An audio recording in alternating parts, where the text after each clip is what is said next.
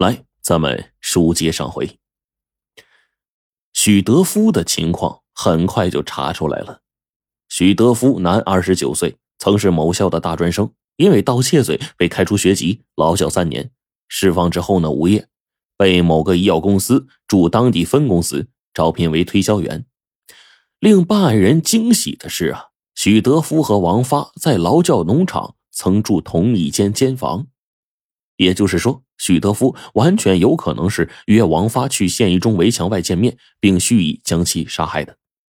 怪不得王发喝骂老佛，其实啊是老夫许德夫的昵称，在劳改农场，许多人都这么称呼他。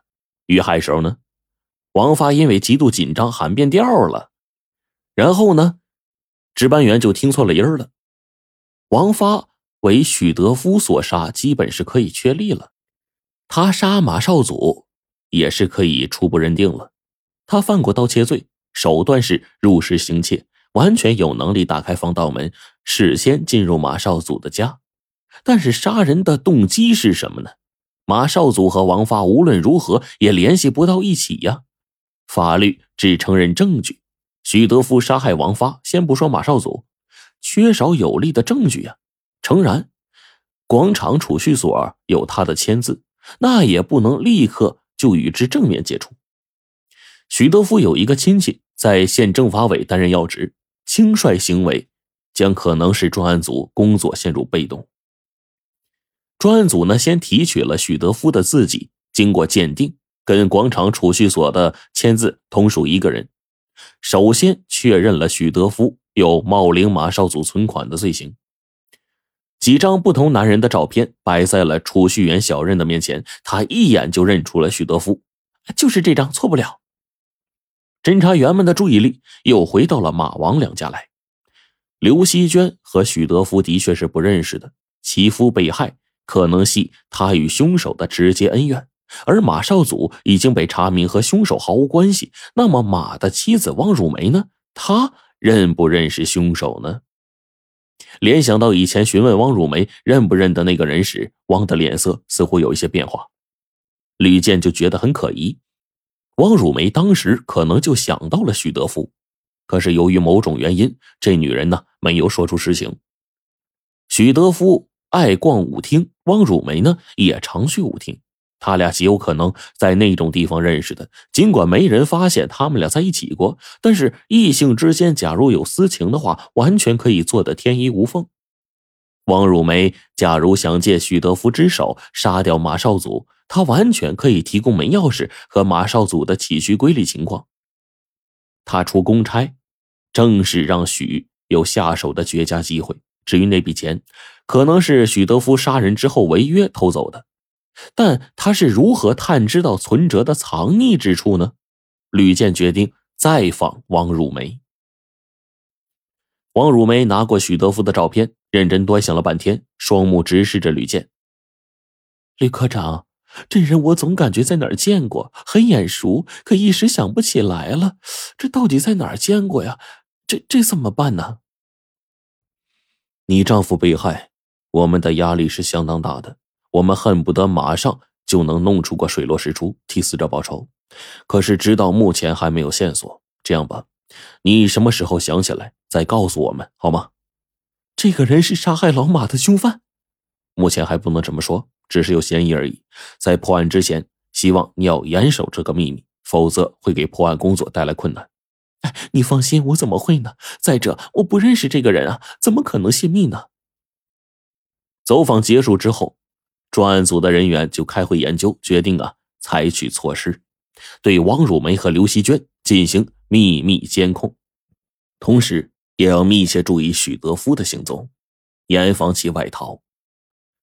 报告：一号目标出现在江堤枫业务厅外，另外三号目标在江堤大桥边出现。报告完毕。监控人员牢牢的盯住一号目标王汝梅和三号目标许德夫。两人同时出现在江堤附近，绝非偶然。李健对他助手们说：“先不去管他们是怎么联系上的，一定要盯好。”果然不出其所料，王汝梅在桥头漫不经心的四处撒摸一圈，似乎正在寻找着卖雪糕的摊点儿。但他的目光与许德福相碰之后，便买了一支雪糕，然后头也不回的过江而去了。江北是一处森林公园，不收门票，市民们到了这儿的树荫下休闲，当然，那也是情人们幽会的最佳场所。王汝梅一副悠闲的样子，径直走进公园深处，坐在草地上休息。这时，许德夫不知从什么地方绕到王汝梅的身前，说道：“妹子，这些日子想你想的好苦啊，也不能去安慰你，人多眼杂，你多谅解吧。”王汝梅就叹了口气：“残花败柳，哎呀，有那么值得思念吗？恐怕早把人家给忘了。你不能这么说呀，妹子。”这世界除了你，我我还会去想哪一个呀？虽然不美，不能明媒正娶，可我啥时候应付过你啊？那现在我这个样子，你可以娶我了。反正我可是什么都给你了，妹子，我怎么不愿意跟你在一起呢？但是老马出了这事儿，舌头能杀人呢，你信不？王汝梅听了这话，突然坐直了身子。这么说，老马是你杀的？说什么呀，梅子？我连鸡都不敢杀，我怎么会杀人呢？你要不信就报案，把我们的事说出去，让公安局查，行不行？我杀老马有什么用啊？一开始我就反复说过，我绝不会想破坏你们的家庭，咱们彼此心中有对方就可以了，对不对？事情到了这个地步，我看这样，等案子破了，我一定娶你。王如梅呢？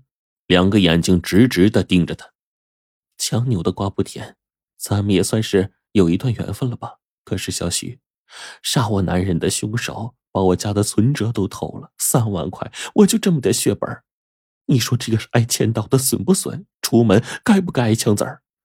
徐德福就笑笑，嗨，骂有什么用啊？像是骂给我听的。我若图你的钱呢，早点娶了你不就什么都有了？梅子，咱们这事儿还有人知道吗？你问这个干什么？要是有人知道，那我们只能到此为止了。我倒是无所谓。别坏了你的名声啊！许德福是满脸的无奈呀，熊样我知道这事跟你没关系，要是露出一点风声，这些日子你能逍遥吗？那今天晚上十点，我上你家去。许德福要下手了，立刻采取行动。市县两局的领导下达了命令。那天晚上，王汝梅回家之前到菜市场买了好些的鱼肉蔬菜，买了两瓶酒，回到家里一口气做了六样菜，放进了碗柜里。然后呢，找了一个小刀，小心的把酒盖给开启，倒入一些药末，晃了晃，把瓶盖小心盖好，放到碗柜里。晚上十点，一个黑影幽灵般的闪进了王汝梅的单元门洞，王汝梅没开门，候在门后。许德福刚进门，两个人就紧紧的相拥，一番亲热。窗帘是遮得严严实实的。王汝梅将菜给热好，两个人呢点起了灯，准备对酌。突然之间，砰砰砰的响起了敲门声。